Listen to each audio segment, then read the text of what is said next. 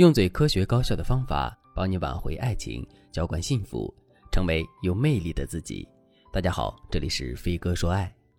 我的粉丝艾琳很苦恼，因为老公经常不听艾琳的话，艾琳说什么，老公就反驳什么。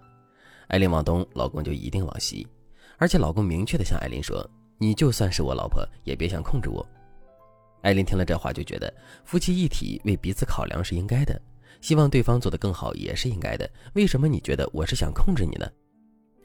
艾琳把自己的苦恼告诉了闺蜜。她说：“我让我老公少去和那些狐朋狗友喝酒，我这是为他好吧？怎么在他眼里就成了控制呢？难道我什么也不管，什么也不说，他就高兴了？”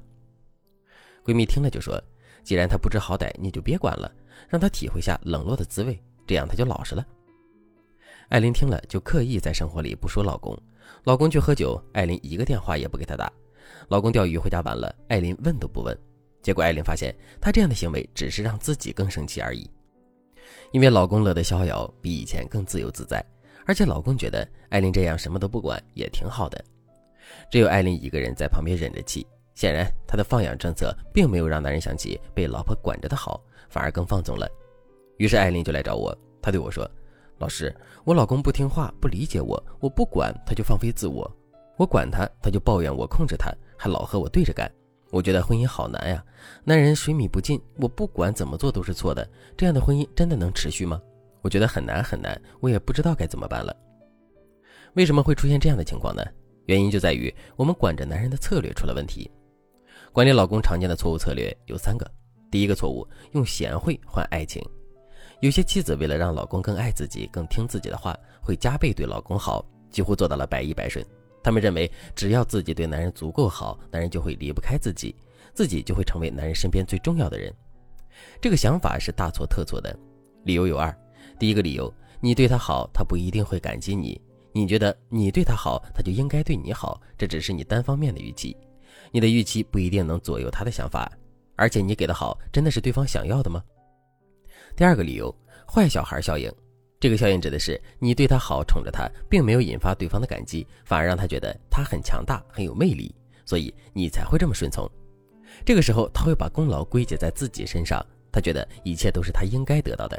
他就像是一个被宠坏的孩子，总觉得自己这么好，即使出轨了也没什么。等你真的离开他了，他才发现没你不行，也就你把他当个宝贝。这个时候，伤痛已经造成，往往覆水难收。所以，聪明女人会宠男人，更会训男人。他们绝对不会用贤惠换男人的心。第二个错误，以暴制暴。作为一个妻子，太贤惠不行，太针锋相对也不行。有些妻子为了激励老公，动不动就打压贬低对方，天天拿男人和其他人比，好像每天不骂几次他就浑身不舒服。也许你的出发点是好的，也许男人真的没做好事情，但是占理的一方如果太抓奸要强，一味敌视伴侣，你们之间理有了，情呢？我们经常说男人不理解女性，男人有时候太爱讲道理，太注重逻辑，忽视了女人的情感需求。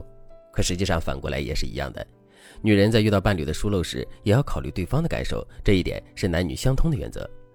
所以在婚姻里千万不要以暴制暴，对方有错误你就劈头盖脸的先输出，这时候对方肯定是要反抗的，你们的关系肯定就变成了恶性循环。第三个错误，冷处理，就像案例中的艾琳，和老公经常吵架。夫妻关系比较紧张，所以她就选择了冷处理，想让老公自己意识到错误，这显然是不可能的。一个男人平时嫌老婆烦，老婆不管，他又怀念被老婆管的时光，是因为男人觉得被老婆关心着这件事情本身没有错，他只是反感老婆的语气、打电话的时机等等。实际上，他内心深处是认可老婆的初心的。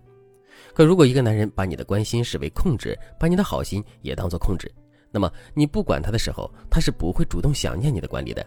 他只会觉得自己的抗争有效果了，你吃硬不吃软，那他以后会更自我。所以心理动机不同，事物呈现出来的结果也完全不同，你的处理方法也应该不同。对于艾琳老公这类男人而言，你不管他会更放纵，你贤惠他不一定感激你，你以暴制暴他会更反抗你。没有一个技巧可以让他收起心性，甘愿接受你的管理。比如，你可以记住这样一个话术。公开承认对方的优点，相信对方一定能够做好，并且引导对方向你靠近。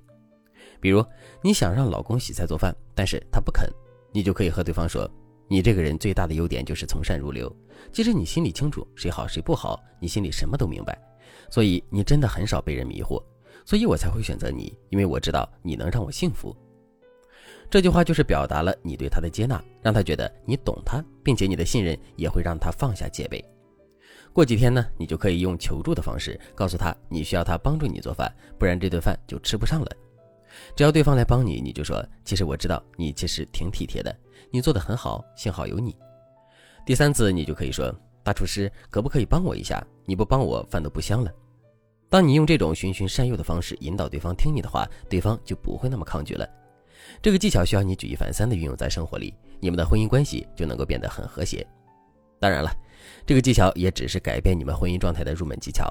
如果你还想学习更多修复婚姻的技巧，那你可以添加微信文姬八零，文姬的全拼八零，来获取更具针对性的指导。好了，今天的内容就到这里了，感谢您的收听。您可以同时关注主播，内容更新将第一时间通知您。你也可以在评论区与我留言互动，每一条评论、每一次点赞、每一次分享，都是对我最大的支持。我们下期再见。